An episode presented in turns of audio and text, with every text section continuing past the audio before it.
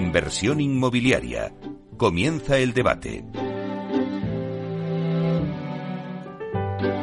Bueno, pues esta sintonía que escuchamos nos anuncia el tiempo del debate y hoy en nuestro debate vamos a hablar de suelo, de suelo y de la gestión y la transformación del suelo.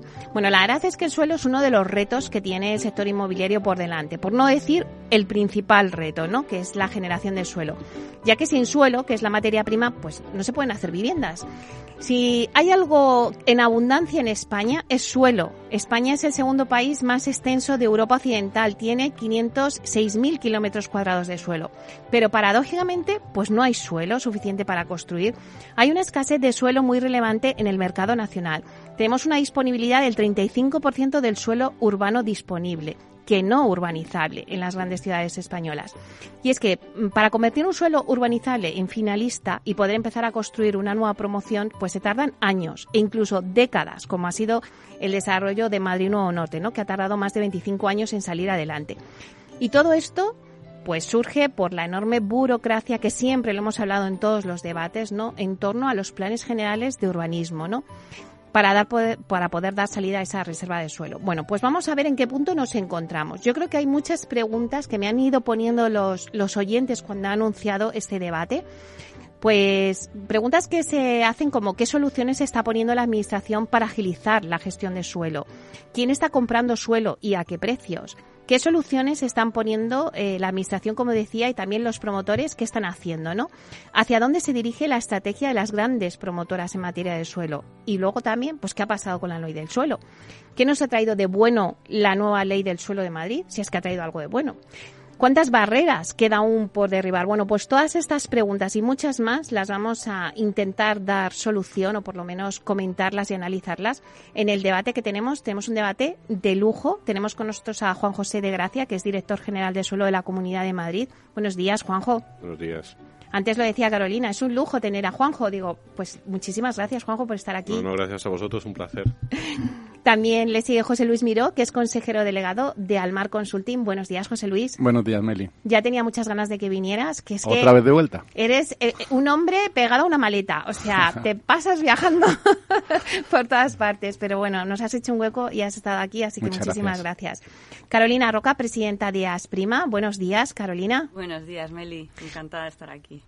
Bueno, eh, te lo decía antes, ¿no? Lo tienes todo este tema muy reciente porque esta semana en Asprima habéis realizado la primera edición de Land Talks, donde, bueno, se ha hablado del mercado de, la, de suelo, de la gestión urbanística, así que luego también nos contarás un poco las conclusiones de, de vuestro evento. Y luego también tenemos con nosotros a Víctor Pérez Arias, que es consejero delegado de la promotora ASG Homes. Buenos días, Víctor. Buenos días, Meli. Menos mal que te pilla cerquita, porque hoy en día no acompaña. No, ¿eh? pero ya sabes que siempre vengo encantado cada vez que me invitas. Pues un placer teneros aquí porque, bueno, pues queríamos tener un poco también eh, representados en la mesa la administración, la consultora, eh, la promotora y luego también la asociación de promotores, ¿no? Entonces, para ponerle en situación a los oyentes de lo que vamos a hablar, y, y, me gusta siempre hacer una ronda, pero que sea breve, no nos enrollemos mucho para luego obtener tiempo para desarrollar varias cuestiones. Pero lo primero que quería en esta ronda es que cada uno me diga cuál es la situación que tenemos del mercado del suelo. Yo, eh, haciendo, haciendo, así un, un, análisis, decía, bueno, tenemos 179 normas vigentes en España, una normativa vigente desfasada, una normativa multinivel. Está el Estado, las comunidades autónomas y los ayuntamientos. Tenemos avalanchas de nulidades de planeamientos. Uno reciente, pues el, el plan parcial de los carriles en Alcobendas, ¿no? Retrasos en los desarrollos urbanísticos, algunos, como he dicho en la, en la introducción, de décadas, ¿no? Como Madrid Nuevo Norte. Bueno, pues al final ¿Cómo veis vosotros la situación y, sobre todo, cómo podemos avanzar en esa gestión de suelo? Empezamos contigo, Juanjo. Bueno, pues eh, la verdad es que es un tema muy complejo. Eh, tú has dicho a los oyentes que vamos a soluciones, cosa que ha sido muy atrevido por tu parte, pero es verdad que la transformación del suelo es un, un proceso muy complejo y hay una normativa eh, muy prolija y muy, muy densa. No, no, coincido con eh, la primera reflexión sobre que el suelo, hay mucho suelo. Yo creo que el suelo es un bien escaso y lo que tenemos que hacer es optimizarlo. Eh, ahí nos meteríamos en un debate de la mezcla de usos y de otras cosas porque utilizamos suelo para contenedores exentos que solo valen para una cosa y podrían valer para, más cosas. Eh, a partir de ahí es verdad que la Comunidad de Madrid está haciendo cosas, está haciendo cosas interesantes que luego desarrollaremos si queréis, pero no deja de ser un tema muy complejo. José Luis. Yo creo que decir que la situación es mala es quedarse corto, porque desgraciadamente eh, el urbanismo es muy, es muy complejo y retrasa cualquier desarrollo. Desgraciadamente, cuando se habla de urbanismo, no sé por qué se asocia a la vivienda, cuando estamos hablando de la materia prima de muchos sectores económicos. Hablamos de industria, de logístico, de hospitales, de senior living, de co-living. Es decir, todos los usos que permiten el desarrollo social y económico de un país necesitan de que se pueda desarrollar suelo y de que haya suelo para producir.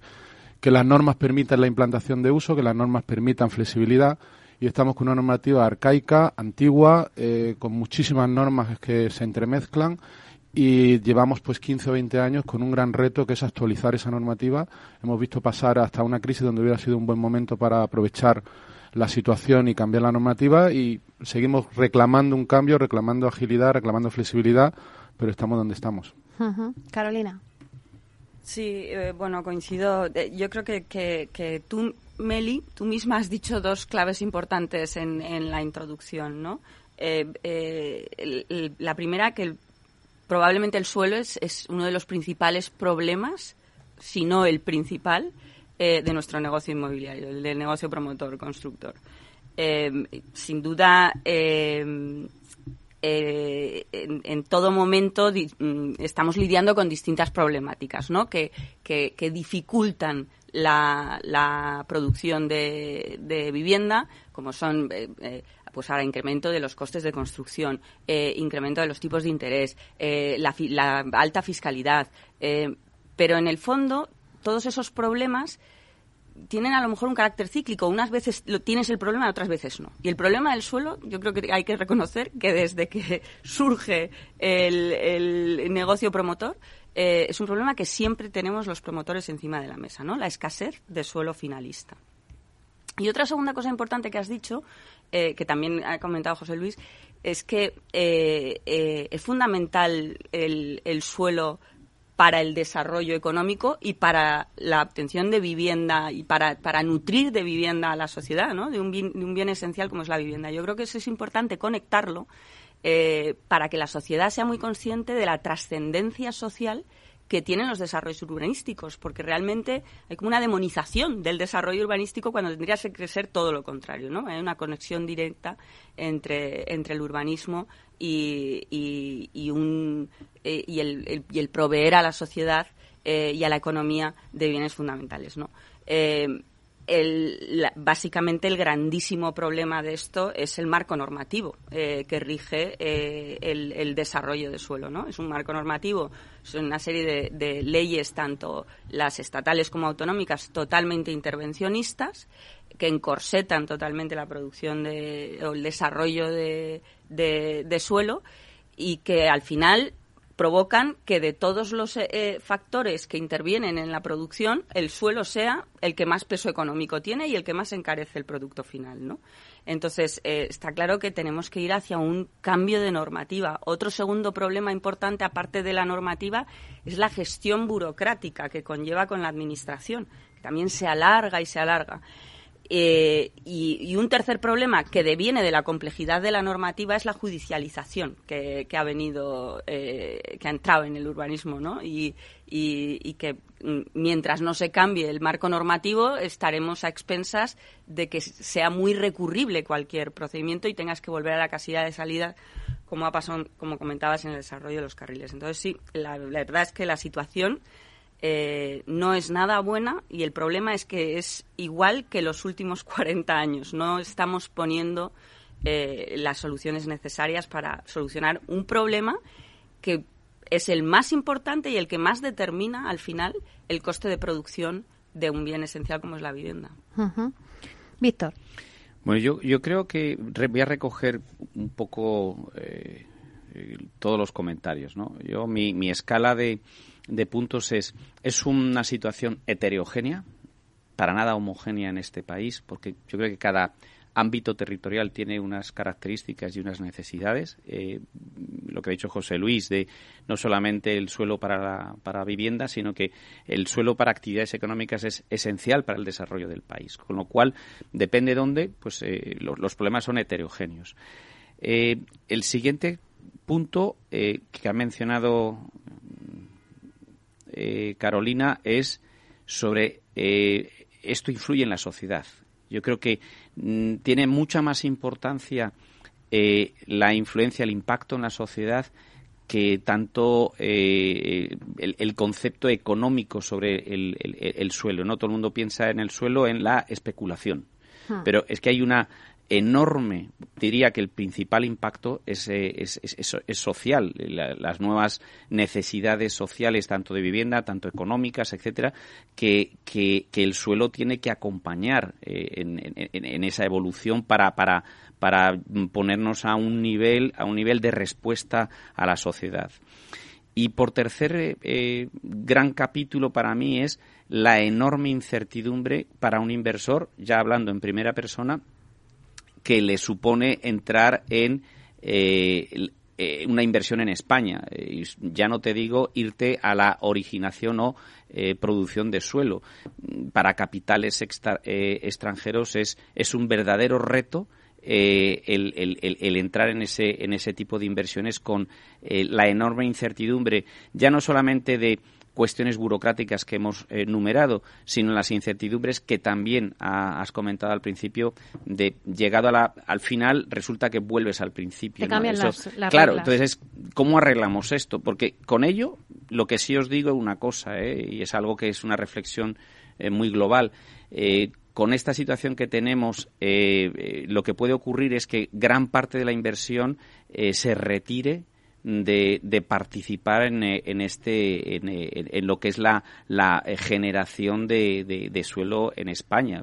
Es que no es atractivo, es todo lo contrario.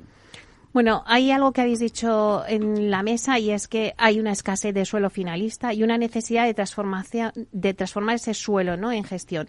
¿Qué soluciones se está poniendo desde la administración para transformar suelo, Juanjo? Bueno, yo creo que sí que se han abordado en la Comunidad de Madrid una primera, una primera modificación de la ley del suelo, la ley del suelo de la comunidad es del año 2001. Yo siempre digo que es una foto fija de una sociedad que ya no, nos pertenece y que por lo tanto hay que modificar. Eh, se ha hecho una primera modificación y ahora habrá una segunda de gran calado en la ley Omnibus que se, creo que se aprueba o se va a aprobar presuntamente el día 15 de diciembre en la Asamblea de Madrid, en la que eh, ya sí van. Eh, modificaciones de gran calado. Pero no, no contentos con eso, sí que estamos trabajando en una nueva ley del suelo que, que yo creo que va a representar un punto de inflexión en, en, el urbanismo, porque vamos a ir del concepto un poco anquilosado ya del urbanismo, que es el, ese concepto urbanístico que esté expresamente permitido, que es lo que ponen todas las leyes, al concepto de que no esté expresamente prohibido. es una demanda que creo que existe en la sociedad, porque lo que nos estamos encontrando es que con las leyes actuales hay usos como el cohousing, el co-living, la industria del videojuego que ni siquiera tienen cabida y los propios funcionarios se ven mal para calificar estos usos en un determinado suelo. Entonces, creo que tenemos que ir a un régimen mucho más simplista en el sentido de calificar de residencial, de terciario, de hostelero y se acabó, nada más, y, y no ponerle apellidos a cada una de las parcelas. Yo creo que esa es una de las claves y en esta reforma, bueno, creo que se dan pasos importantes para que una flexibilización del urbanismo, que en el fondo es lo que yo creo que está demandando toda la sociedad, no solo los promotores, toda la sociedad. Y siempre digo una última cosa, no hay política de vivienda sin política de suelo, pero es que me atrevería a decir que no hay política industrial sin política de suelo cuando decide una gran empresa, eh, ya no hablamos del residencial, que parece que la cultura del pelotazo siempre, pero cuando hmm. viene una gran empresa a poner Airbus, por ejemplo, como se puso en, bueno, pues eh, es un proceso muy dificultoso, ¿no? que al final genera 10.000 puestos de trabajo, una riqueza económica brutal. Y desde luego tenemos que cambiar las cosas y estamos en ello. Esa flexibilidad de usos que decías antes, José Luis. Absolutamente. Es cierto que hay comunidades autónomas eh, que están avanzando en este sentido Madrid es una sin duda con la ley ómnibus y Andalucía lo ha sido con la ley lista o llamada ley lista que también ha flexibilizado. Pero, eh, y han introducido incluso conceptos novedosos, porque por ejemplo en Andalucía se ha separado lo que es la ordenación y la planificación de la ciudad a medio y largo plazo de lo que es la ordenación urbana para poder transformar el suelo que está ahora mismo sectorizado, ¿no?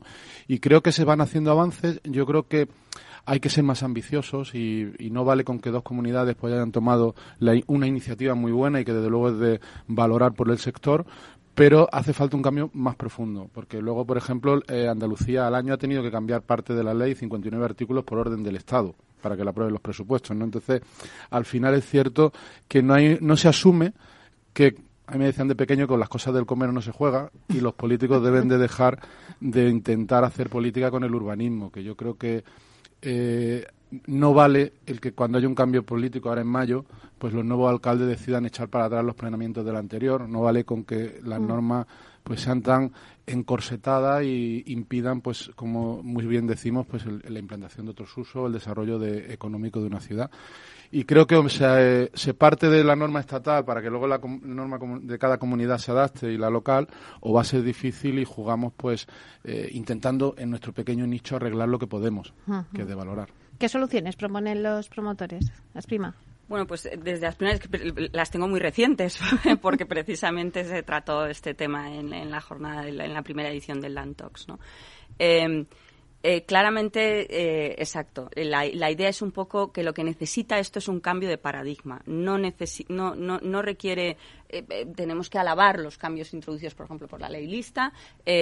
tenemos que, que, poner en valor los cambios que esperemos entren en vigor ¿no? con la ley ómnibus. pero verdaderamente hay que insistir en la importancia eh, política de un cambio de paradigma en el urbanismo. Y en ese sentido yo confío que en la Comunidad de Madrid sí que se tiene intención en la próxima legislatura de hacer algo eh, eh, verdaderamente disruptivo ¿no? y, y acometer ese cambio de paradigma que el problema es que tiene que ir acompañado, por supuesto, eh, por un cambio de normativa a nivel estatal, eh, para que no conflictúe, porque claro, si se cambia de paradigma, pero el marco estatal eh, no no se adapta, pues no se llega hasta donde se quiere llegar, ¿no? En ese cambio de paradigma. Entre tanto, esto sería para los nuevos desarrollos, digamos. Es necesario cambiar la, normativa para eh, generar esa rueda constante y continua de generación de suelo y que esto no sea una continua carrera de obstáculos. Pero hay que pensar en lo que tenemos eh, en curso ahora, ¿no? En los desarrollos que están en curso y que, y que es un dolor sacarlos adelante, ¿no? O sea, nos llevamos décadas y lustros.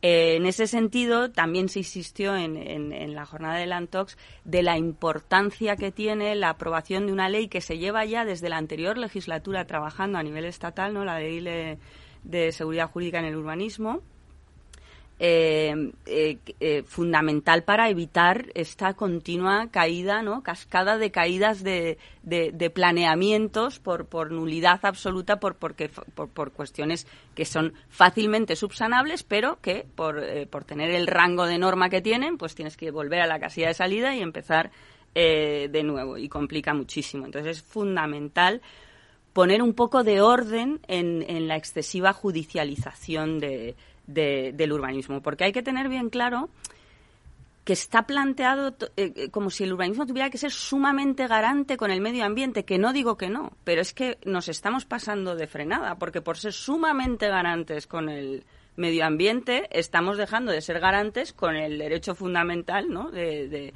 bueno, con el derecho de, vivienda y el, y el solucionar el problema de acceso a vivienda.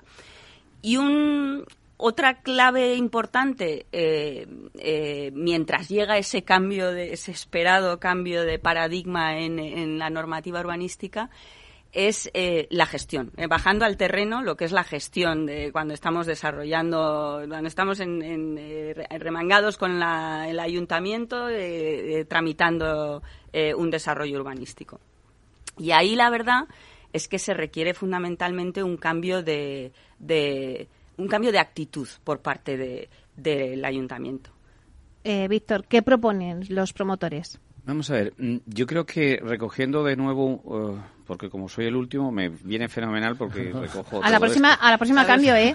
No, no, sí, yo estoy encantado, porque es que eh, dicen mis eh, compañeros eh, contertulios, eh, dicen cosas que son absolutamente verdad, en las que estamos todos alineados, desde la administración, en el caso de Juanjo, a, a bueno, a la parte privada.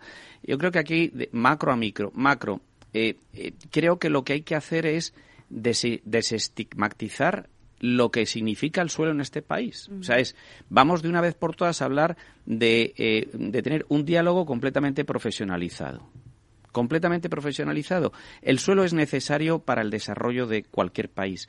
Y dejémonos de lo que ganan los promotores, lo que ganan los inversores y lo que permiten las administraciones públicas. Las administraciones públicas permiten lo que está en la norma, no de otra forma. Con lo cual, eh, vamos a acabar con ello. Porque es que si no rompemos ese paradigma, como decía antes Carolina, tenemos muy poca eh, facilidad de evolución. Y yendo a la parte micro, eh, que también lo, acaba, lo acabáis de comentar, eh, yo creo que hay un paso intermedio entre los grandes desarrollos, los grandes cambios de eh, o, promoción de suelo, está la adaptación de lo que actualmente tenemos a las necesidades que se han ido eh, generando y creando, como ha dicho antes Juanjo, que eh, esto evoluciona con la sociedad. Tú lo que no puedes estar es planificando o legislando con leyes del 2001, donde hace 21 años lo mismo no existían conceptos sociales que ahora mismo existen. Y tenemos la responsabilidad. Entonces, ahí tienes la interpretación de la norma actual o la modificación de la norma como elemento transitorio para llegar a eh, la nueva era o la, o la nueva calidad de suelo. Bueno, pues si os parece, vamos a dejar aquí ahora el debate, eh, volvemos enseguida en unos minutos y lo retomamos donde estábamos.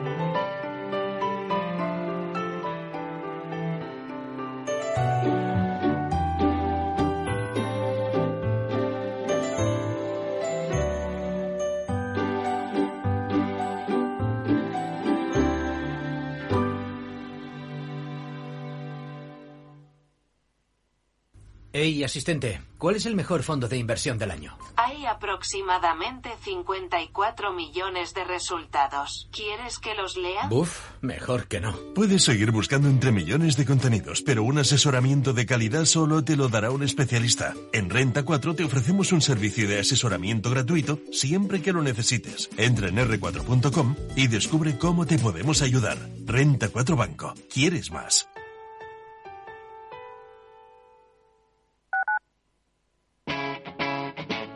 Capital Radio. Aquí, en la Comunidad de Madrid, todos podemos tener un pueblo.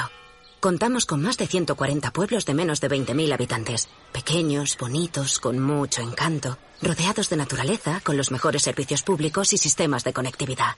Vente, estamos muy cerca. Comunidad de Madrid. Si es retraído, necesita hablar. Si siempre está solo, necesita hablar. Si nunca habla, necesita hablar. Hay alumnos que no levantan la mano aunque necesiten hablar. Detectar problemas socioemocionales es el primer paso para solucionarlos. Por eso contamos con un equipo especializado, cursos y guías para asesorarte. Infórmate. Comunidad de Madrid. Disfruta de la mejor cocina gallega en Montes de Galicia. Todo un clásico moderno en el barrio de Salamanca. Disfruta de la variada dieta atlántica, de las mejores carnes y pescados tratados con respeto y transparencia y regados con una de las mejores bodegas de la zona. En grupo, en familia o en pareja, Montes de Galicia te ofrece el espacio perfecto en cada ocasión. Humanos en la Oficina, el programa más divertido y de mayor influencia en el mundo de las organizaciones, con el presentador de mayor audiencia en el mundo del capital humano y speaker internacional Miguel Ángel Pérez Laguna. Todos los viernes a la una de la tarde en Capital Radio. Esto te estás perdiendo si no escuchas a Luis Vicente Muñoz en Capital, La Bolsa y la Vida. Juan Ignacio Crespo, experto financiero. Los bancos centrales pueden crear dinero de la nada, pero no pueden crear microchips de la nada. No te confundas. Capital, La Bolsa y la Vida con Luis Vicente Muñoz, el original. Capital Radio.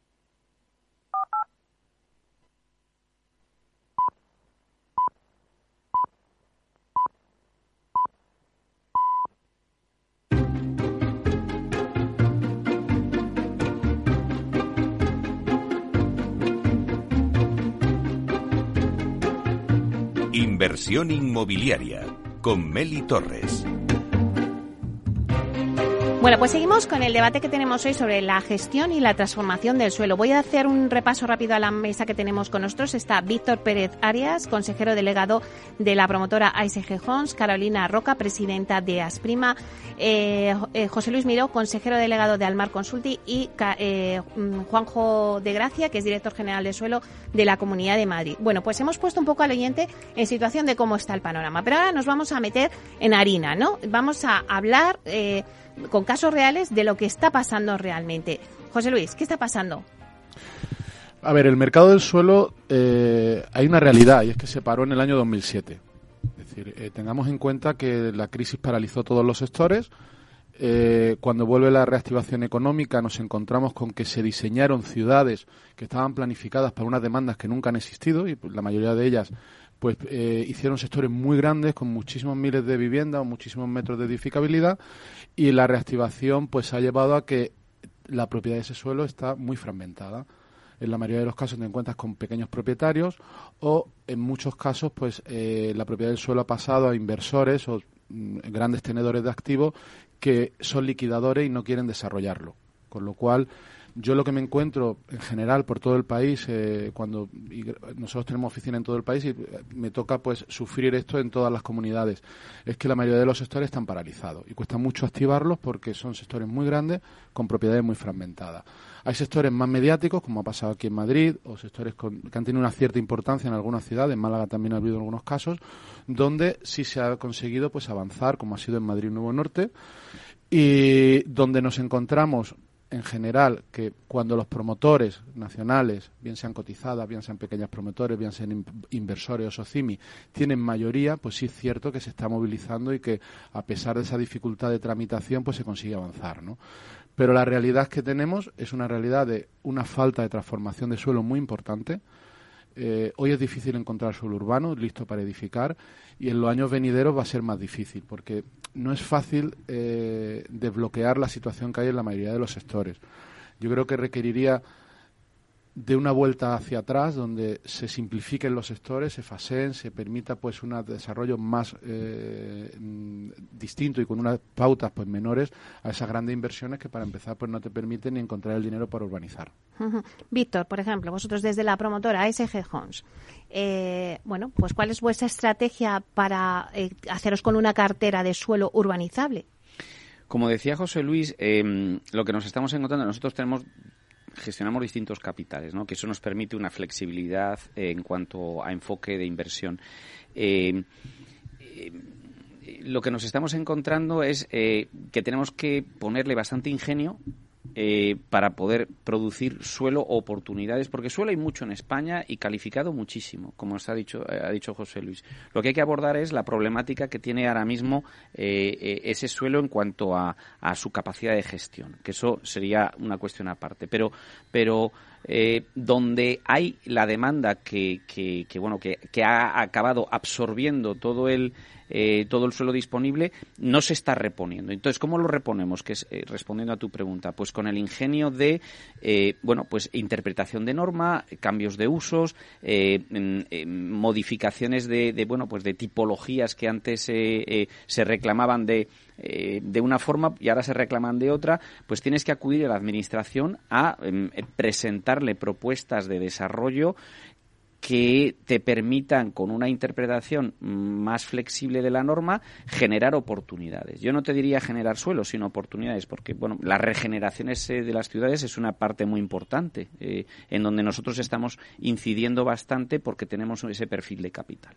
En cuanto a generación de suelo, eh, es, es muy complicado porque el proceso urbanístico es enorme eh, y nosotros llegamos agotados. No, no, nuestro capital internacional en estos instantes está muy apartado de entrar en operaciones donde los procesos son completamente indefinidos eh, e inciertos. Con lo cual, yo no sé quién va a poner el capital en este país para hacer eh, ese proceso si no atacamos esa incertidumbre y acortamiento de plazos. Ahora, Carolina, quiero que te pongas tu gorra como, porque hemos dicho que eras presidenta de Asprima, pero también es directora general del Grupo Inmobiliario Roca. Eh, ponte la gorra ahora de promotora también y eh, cuéntanos, igual que nos ha contado Víctor su estrategia, ¿qué estáis haciendo vosotros en, el Grupo Inmobiliario Roca? A ver, vaya por delante que ya con la gorra de, Grupo Inmobiliario Roca, un promotor, mm, en el fondo, cuando entra en desarrollo de suelo, es obligado. O sea, digamos que no está en nuestro espíritu el mm, entrar e invertir a desarrollar suelo. Lo hacemos porque es nuestra materia prima y no vemos otra forma de, de, hacer reposición ¿no? de, nuestros suelos conforme vamos sacando.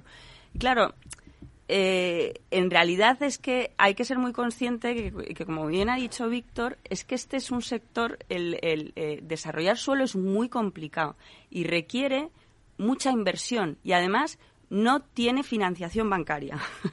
o sea, es un problema muy grave que desde el 2007 eh, no han salido eh, desarrollos adelante y uno de los principales motivos es porque desapareció absolutamente, además es que ni está ni se le espera que vuelva la, bueno lo que existía antes que era eh, una financiación bancaria muy por encima de, de, lo que era saludable entonces mm, claro eh, esto de tenemos que ingeniarnos a ver cómo optimizamos y sacamos adelante, atraemos la inversión, es que es muy complicado, porque es que estamos hablando de operaciones de mucha inversión, de mucho recorrido.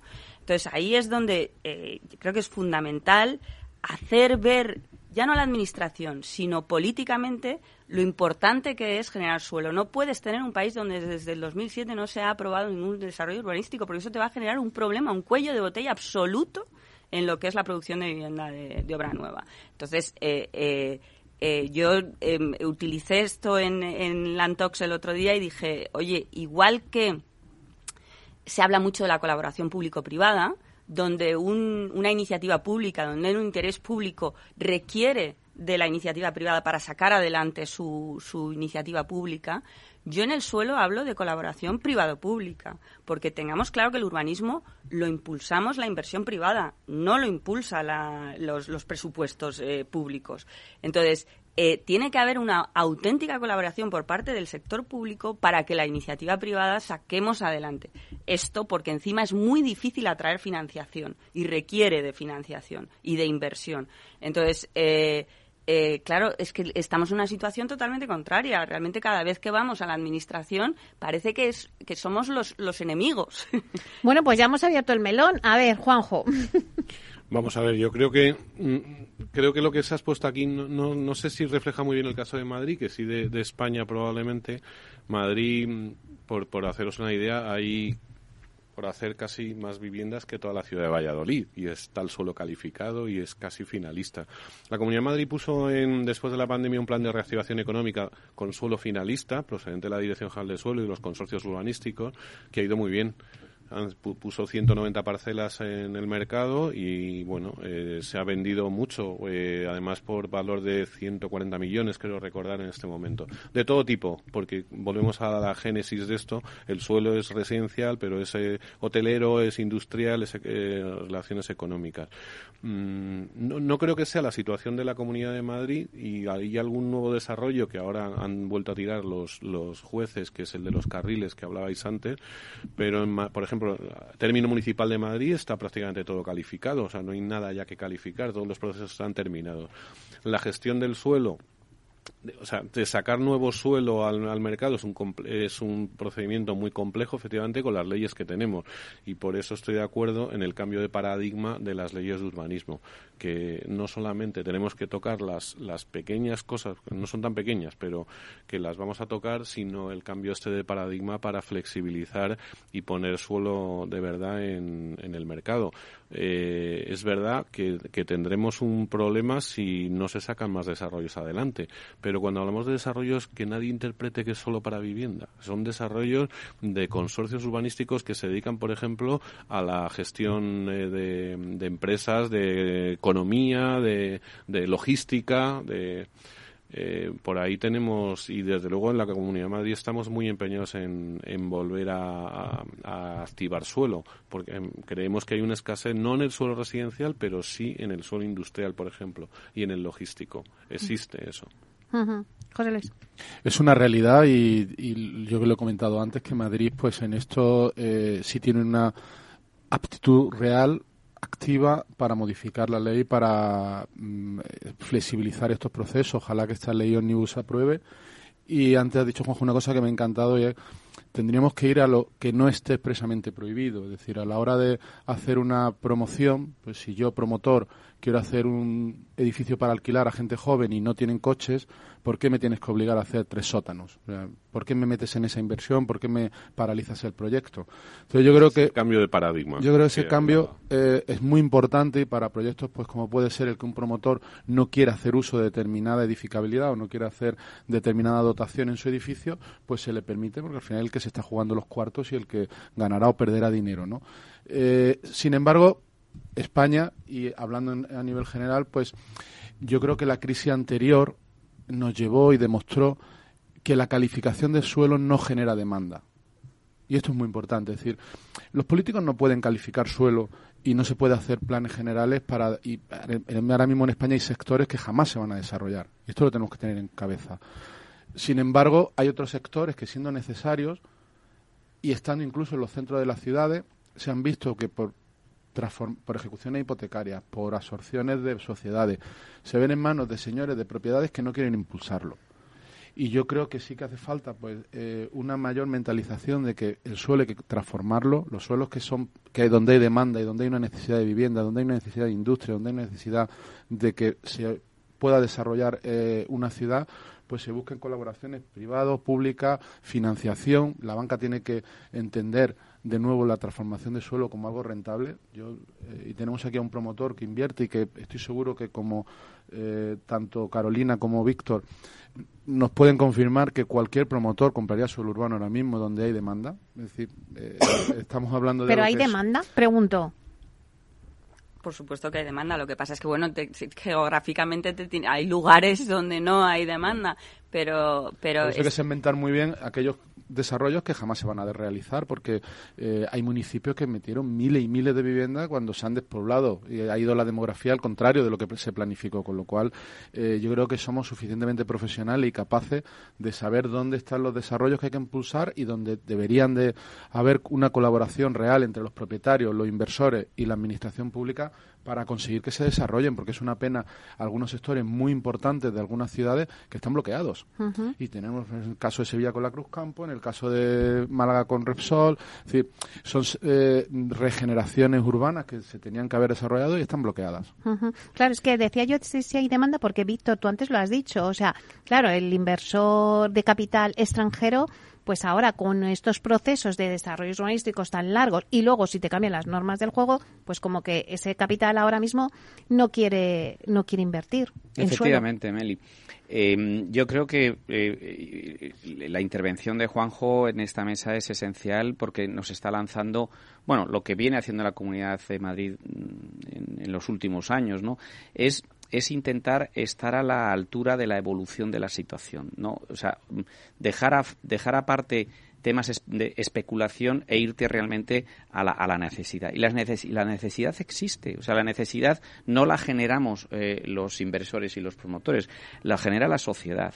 Y es responsabilidad de las administraciones públicas dar respuesta a, a, esa, a, esa, a esa demanda. Y los ejecutores somos los promotores y los inversores. Esa es la cadena, no es otra.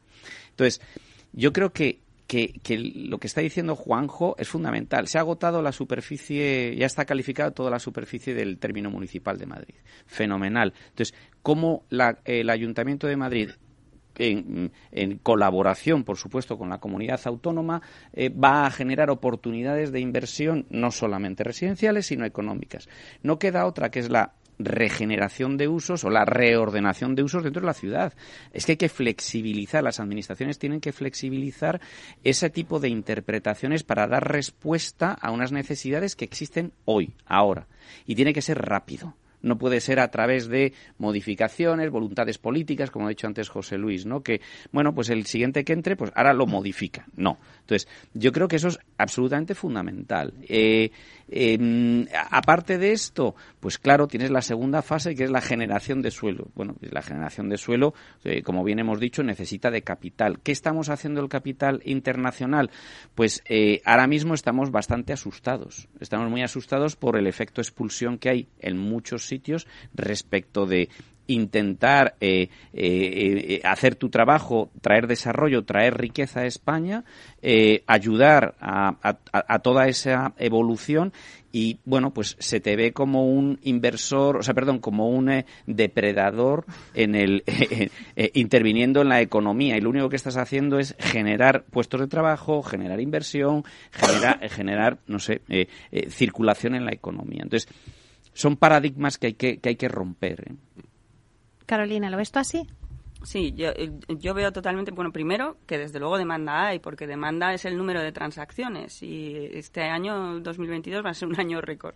Decía el otro día, digo, ya adelanto yo el titular, va a caer un 20% la demanda, pero eso nos situará en las 500.000 transacciones anuales habituales del país. O sea que lo que pasa que el titular, que no entiendo bien por qué lo busca, es va a caer o cae un 20% las, las ventas probablemente suceda, pero demanda hay, porque el volumen de transacciones, pasa es que al final eh, la demanda, las transacciones se producen fundamentalmente en segunda, en, segunda mano. La obra nueva, mm, pues está para lo que da. Tenemos una muy escasa oferta de vivienda de obra nueva.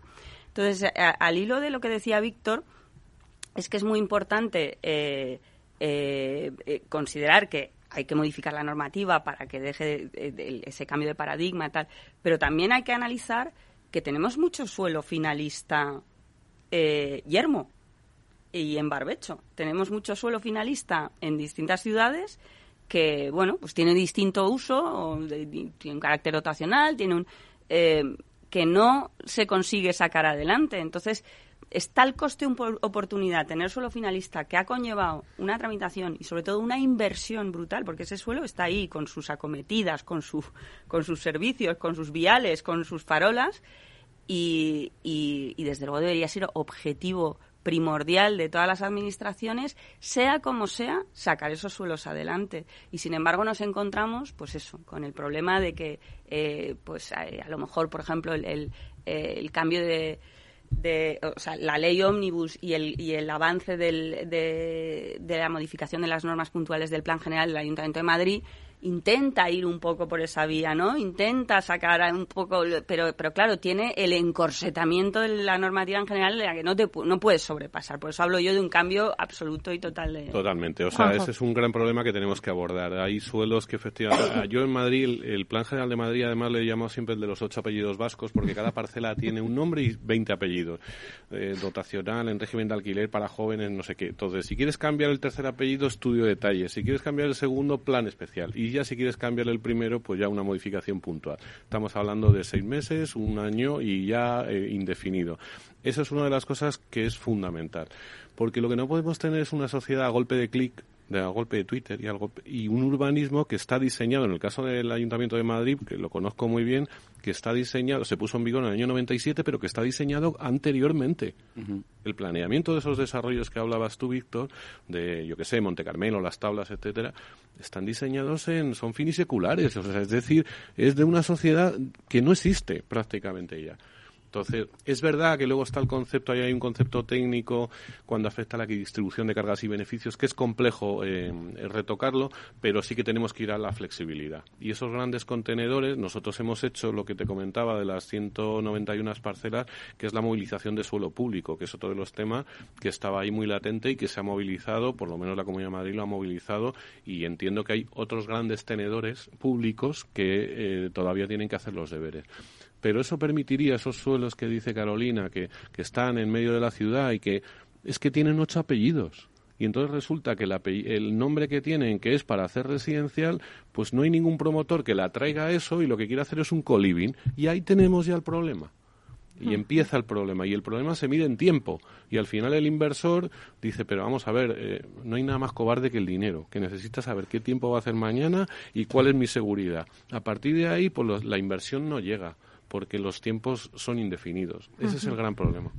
Y máxime en un entorno en el que nos metemos económico que va a ser de mayor incertidumbre, hmm. yo creo que jamás volveremos a ver una época de tipos de interés cero y viviremos con inflaciones más altas de las que hemos conocido, con lo cual la, valoración de los activos se modifica, desgraciadamente, con la subida de tipos y nos obliga, si cabe, a una mayor agilidad en la generación de materia prima, porque la única manera la única manera que hay de abaratar el producto final y de que haya más oferta es generando más materia prima. No hay otro camino, desgraciadamente. Y la realidad es que eh, en este entorno económico en el que entramos, la obra nueva va a tener una evolución muy buena, pero tiene una suerte tremenda, es que no hay. Todo lo que se produce de obra nueva se vende porque desgraciadamente los clientes no tienen otra opción para comprar una casa nueva en la que poder formar su hogar o tener hacer su inversión hay una demanda de vivienda muy importante embolsada, es decir, en los últimos años la producción de obra nueva ha sido baja y la gente no ha podido comprar su vivienda. Desgraciadamente, yo creo que en los próximos años o se flexibilizan las normas y se consigue que esa transformación de esas posibles parcelas que están ya urbanizadas y que podrían destinarse a uso que los inversores quieren desarrollar es una realidad o desgraciadamente pues va a hacer va a haber una gran carencia de materia. Víctor. Eh, Meli, yo quería hacer dos eh, puntualizaciones. Una muy a colación con lo que acaba de decir José Luis. Yo lo llamo personalmente, eh, lo remarco, eh, ¿quién inflaciona el, valor, el coste del suelo, el coste de la vivienda eh, eh, finalista? Lo inflaciona el sistema. O sea, quiero remarcar que los promotores inversores lo que queremos es agilidad y rotación, lo que explicaba antes Juanjo. ¿vale? Entonces, la inflación proviene del sistema y eso es lo que tenemos que reflexionar puertas hacia adentro. ¿Por qué está el valor? Eh, llega un momento que pudiendo eh, poner en el mercado un número de viviendas, mm, pues se ponen menos y lo que produce es un efecto inflación-valor. Y lo, y lo produce el sistema. Y a partir de ahí podemos reflexionar lo que queráis. Y el segundo punto que no lo hemos tocado y sí quería tocarlo porque creo que, que tiene, que tiene mucha importancia respecto de la demanda, que era tu pregunta, es la capacidad que ha tenido España y que tiene de generar demanda no española. Y no la estamos atendiendo. Es una demanda específica. Es otro debate. Eso es otro debate, pero lo dejo encima de la mesa. O sea, es que ¿por qué está viniendo eh, tanto comprador a España de forma individualizada? Porque se vive muy bien, porque tenemos unas características este país y estamos en muchos casos desaprovechando esa inercia, esa entrada de demanda nueva y dices, ¿y cómo la cuantificas? No la puedo cuantificar, Meli, porque no estoy produciendo y tengo que producir una tipología de vivienda que quizá no es la misma que la, eh, la, del la del extranjero. Y tampoco estoy produciendo actividades económicas para atraer inversión extranjera a España. Málaga es un ejemplo. Málaga ha conseguido atraer a Google, Microsoft. ¿Por qué? Bueno, pues por sus condiciones sociales, ¿vale? Pero le tienes que poner materia prima. Málaga ahora mismo ya no tiene, como decía Juanjo, la Comunidad de Madrid tiene que producir ese, ese, ese tipo de suelo para atraer esas, esas inversiones. Y eso lo estamos pasando de puntillas y solo viendo lo que pasa en España. Pero es que mm, tenemos una, un debate ahí completamente también abierto. Bueno, ya nos quedan unos minutos, pero sí que igual que Víctor ha dado un poco las conclusiones, ¿no? Y eso que se nos había quedado queda para otro debate, me gustaría que también vosotros, nada, un minuto, ¿cuáles serían vuestras conclusiones eh, del debate, eh, Carolina? La conclusión es que estamos todos de acuerdo en ese necesario cambio de paradigma en el urbanismo, tanto en la normativa como en la tramitación con la administración. Es decir, eh, tiene que haber una verdadera colaboración privado-pública para eh, sacar adelante nuestra materia prima que debería generarse para no crear eh, esa disfunción y esa inflación al final del, producto final, que es la vivienda, debería entrar en una producción profesional y en una producción continua y sostenible. José Luis. Yo creo que la conclusión es, como ha dicho Carolina, vivimos una época digital de sostenibilidad, de velocidad, de flexibilidad y el urbanismo está arcaico, no encaja con el momento de vida que tenemos y estando de acuerdo la mayoría de las partes, eh, desde luego comunidades autónomas, promotores, consultores, gestores, pues es curioso que no seamos capaces de generar una mesa de transformación de esa norma y de realidad de llevar esto a cabo y de hacer que esto sea pues un, un entorno nuevo donde trabajar cómodamente. Yo te diría, Meli, que, creo que la Comunidad de Madrid es consciente de los problemas que, se han, que, es decir, que conoce esta realidad que están que está demandando el sector y que estamos en ese proceso de transformación, que es complicado, por supuesto que es complicado, porque se generan además otras voluntades políticas de otros tipos de, de partidos que abogan por otras cosas pero que eh, desde luego la Comunidad de Madrid es consciente de este problema y que la sociedad que tenemos no responde en absoluto al urbanismo este de, decimonónico, eso es una realidad. Somos conscientes, estamos haciendo cosas y seguimos haciendo cosas para ese cambio de paradigma final que esperemos que se pueda hacer el año que viene, a partir de septiembre. Víctor, ¿alguna conclusión rápida? Mm, yo creo que todos estamos eh, de acuerdo. Eh, me alegra que una administración como la Comunidad de Madrid pues eh, sea tan sensible, porque es que es la única forma de resolver este este asunto. Yo creo que mm, la, sin la administración y sin la sensibilidad de la administración, yo creo que los eh, inversores, promotores, somos incapaces de hacer más de lo que estamos haciendo. Bueno, pues hasta aquí nuestro debate de hoy, porque se nos acaba el tiempo. Muchísimas gracias, Juan José de Gracia, director general de Suelo de la Comunidad de Madrid. Gracias por estar aquí. Muchísimas gracias. Gracias también a José Luis Miró, consejero delegado de Almar Consulting. Gracias, Juanjo. Uy, Juanjo, José Luis, perdón. Carolina, eh, presidenta Asprima y directora general del Grupo Inmobiliario Roca. Muchísimas gracias por estar aquí. Muchas gracias a ti. Y también a Víctor Pérez Arias, consejero delegado de ASG Homes. Muchísimas gracias, Víctor, por estar aquí. Un placer. Y a ustedes, señoras y señores que nos escuchan al otro lado de las ondas, gracias por estar aquí y compartir este espacio con nosotros. Gracias también de parte del equipo que hace posible este espacio, de Miki Garay en la realización técnica y de quien les habla, Meli Torres. Les esperamos mañana viernes de 12 a 1 en Inversión Inmobiliaria. Hasta entonces, que sean felices.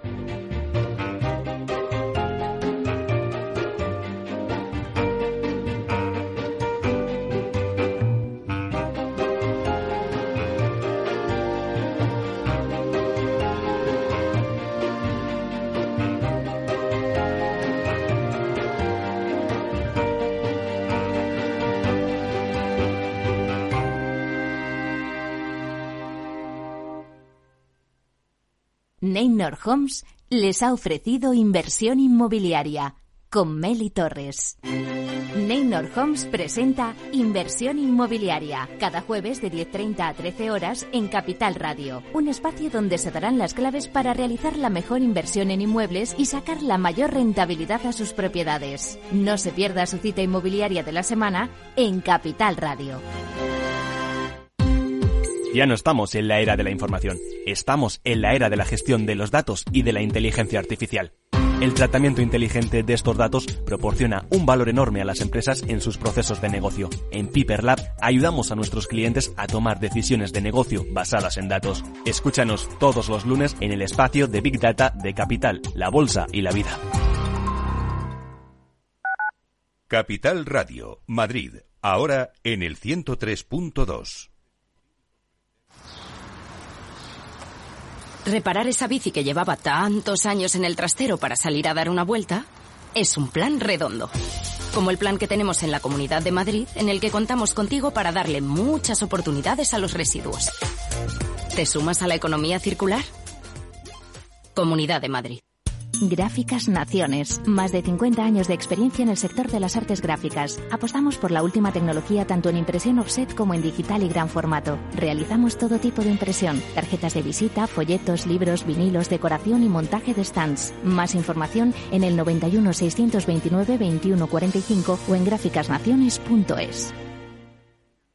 Disfruta de la mejor cocina gallega en Montes de Galicia. Todo un clásico moderno en el barrio de Salamanca. Disfruta de la variada dieta láctica, de las mejores carnes y pescados tratados con respeto y transparencia y regados con una de las mejores bodegas de la zona. En grupo, en familia o en pareja, Montes de Galicia te ofrece el espacio perfecto en cada ocasión.